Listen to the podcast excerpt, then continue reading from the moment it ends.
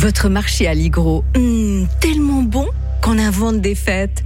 Alligro.ch vous présente Radio FR. Un jour, une histoire. Alain-Jacques Tornard. Bien le bonjour Alain-Jacques Tornard. Bonjour Mike. Plaisir de vous retrouver hein, comme euh, tous les matins euh, dans cette chronique euh, où vous êtes notre intervenant rêvé. On va revenir en 21 septembre 1860 avec la bataille de Palikao qui mettait fin à la seconde guerre de l'opium et aujourd'hui encore le souvenir est amer pour la Chine. hein. Exactement. Alors il faut se dire aussi que faut quand même penser que la Chine c'était un immense un immense pays qui avait une histoire plurimillénaire qui se considérait comme une toute grande nation déjà à l'époque Mm. et là elle- on va se comporter à son égard comme si c'était une puissance euh, en déclin certes mais qu'on pourrait peut-être coloniser un jour ce qui était quand Mm. même un gros morceau à avaler Euh, l'arraison- l'arraisonnement par les Chinois d'un navire battant pavillon anglais, ainsi que la mise à mort d'un missionnaire français, en fait, ont fourni au Premier ministre anglais, Palmerston, et à l'empereur Napoléon III, le prétexte d'intervenir une nouvelle fois, j'allais dire, dans, euh, en, en Chine, et ça sera cette fameuse guerre de l'opium. Opium. Euh, en août 1860, un corps expéditionnaire de 3000 Anglais, autant de Français, débarque euh, sur la route de Pékin euh, sous le commandement du général Charles Cousin Montauban.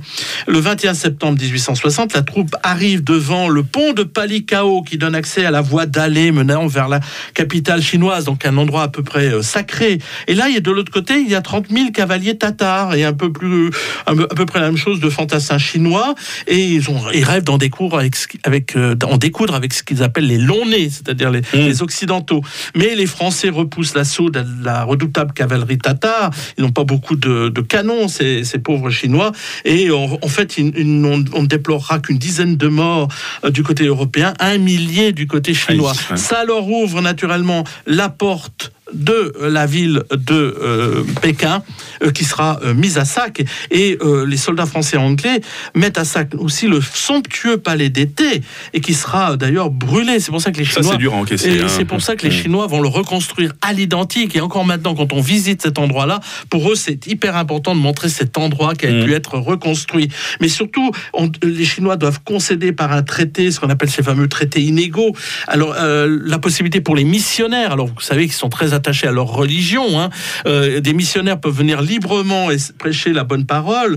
Euh, les, les, les- les Occidentaux se voient attribuer d'immenses privilèges. Euh, par exemple, s'ils sont, s'ils commettent un crime, ils doivent être jugés par leur propre nation. Euh, Mm.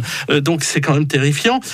Ils, doivent ouvrir des ports. Enfin, en fait, tôt ou tard, cela va amener la chute de la dynastie, la création de la République et surtout la volonté de créer une nouvelle Chine. En plus, ceux qui vont tirer les marrons du feu, c'est les Russes qui n'ont Ah. pas participé à la guerre, mais qui vont mettre la main sur toute la fin de l'extrême-orient jusqu'à Vladivostok, qui vont créer, qui, de- qui veut dire qui domine l'Orient, et jusqu'à la frontière, jusqu'à la Corée.